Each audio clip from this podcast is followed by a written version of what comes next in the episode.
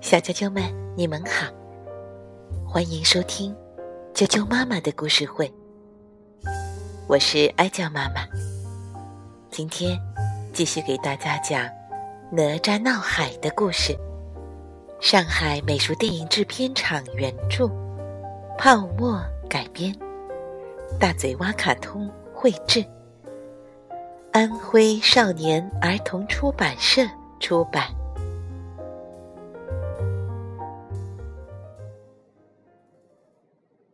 哪吒闹海下篇，李靖所料果然不错。东海龙王很快请来了西海龙王、南海龙王和北海龙王，一起向李靖和陈塘关百姓复仇。浓黑的乌云遮住太阳，秀丽的山川。失了颜色，红、黑、青、白四条巨龙飞舞在陈塘关上空。红龙喷出宝剑一样的闪电，照亮了人们惊恐的脸；黑龙卷起可怕的龙卷风，还吹坏了房屋，让人们无家可归。青龙。吐出漫天的雨水，整个陈塘关成了一片汪洋。白龙一张口，拳头大的冰雹就乒乒乓乓的砸下来。李靖，出来，交出哪吒，叫哪吒出来！龙王们叫嚣着。李靖硬着头皮走出家门。一个好心的家丁偷偷解开哪吒，让他快逃。哪吒不肯连累父亲，何况只要把混天绫和乾坤圈还给他，别说四条恶龙，就是十条恶龙，他也不怕。爹爹，把混天绫和乾坤圈。还给我，我去收拾他们。哪吒恳求李靖：“把哪吒就地正法，否则杀你全家，毁你全城。”恶龙们威胁李靖。李靖恨啊，他恨哪吒不懂忍气吞声。闯下这般大祸，连累了全家，连累了全城百姓。他唰的抽出佩剑，高高举起，说：“这等逆子，留你何用？”恶龙们咬牙切齿地说：“杀！杀！”海里的虾兵蟹将，一个个窜得老高，杀啊杀啊！侍女们在哭泣，不能杀呀，老爷！家丁双膝跪地，托住他的手，老爷使不得啊，使不得啊！他一把推开家丁。痛苦的摆了摆手，说：“天命难违啊！”眼泪涌上了哪吒的眼眶，他什么话也说不出，只是叫着：“爹爹！”李靖被这巨大的痛苦击垮了。他丢下宝剑，掩住脸，几乎要昏死过去。此时的陈塘关，有风声、冰雹声和雨声，还有百姓们的哭声。他们失去了家园，在洪水里挣扎。哪吒看在眼里。狠了狠心，咬住自己的头发，跳上墙头，指天大喝：“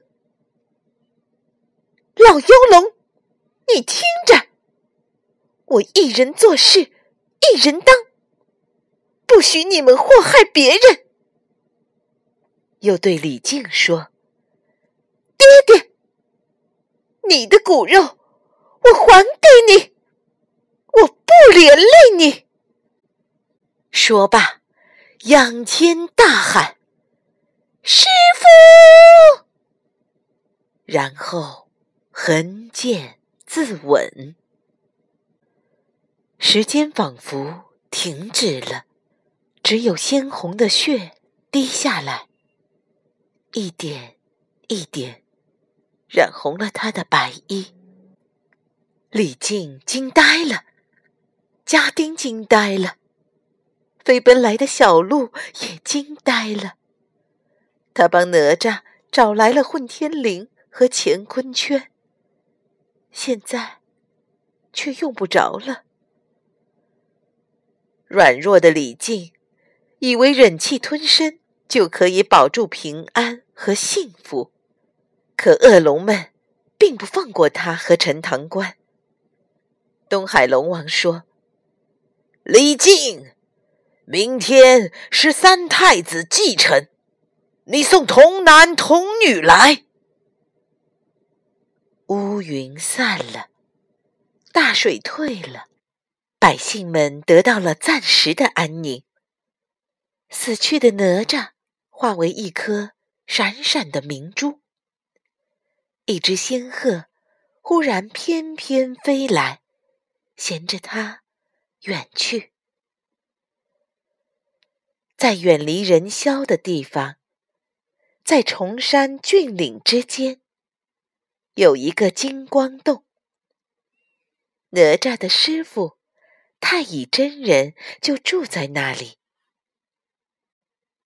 金光洞门前，流过一条波光粼粼的小河，小河里长着一株美丽的莲花。仙鹤把明珠投进莲花里，太乙真人以莲子为心，以莲藕为肉，以莲花莲叶为衣，做出哪吒的模样。莲花绽放，射出奇异的光芒。哪吒重生了。哪吒睁开双眼，眼前是师傅慈祥的面容，不禁悲从中来，扑到师傅怀里。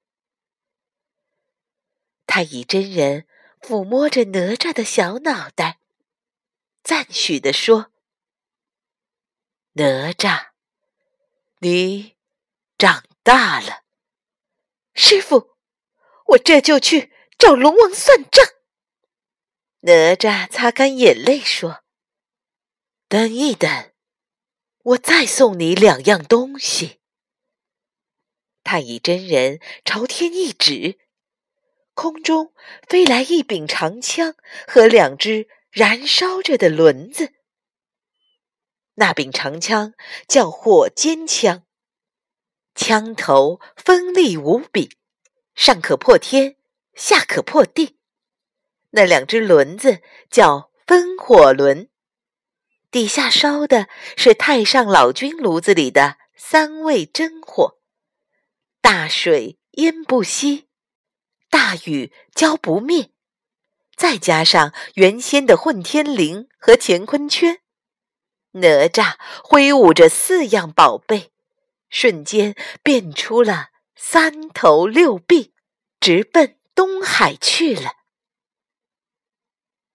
东海龙王以为逼死了哪吒，此时正在大宴宾客，那一个热闹，海螺现舞，螃蟹击鼓。金鱼变戏法，连缩头缩脑的乌龟也带着子子孙孙助兴来了。四海龙王看得仰天大笑，那一个吐气扬眉。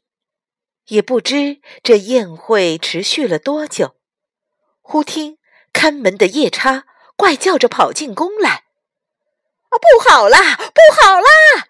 哪吒来到宫前，只见一道白光砸碎宫匾，杀进来啦！大殿里顿时炸开了锅。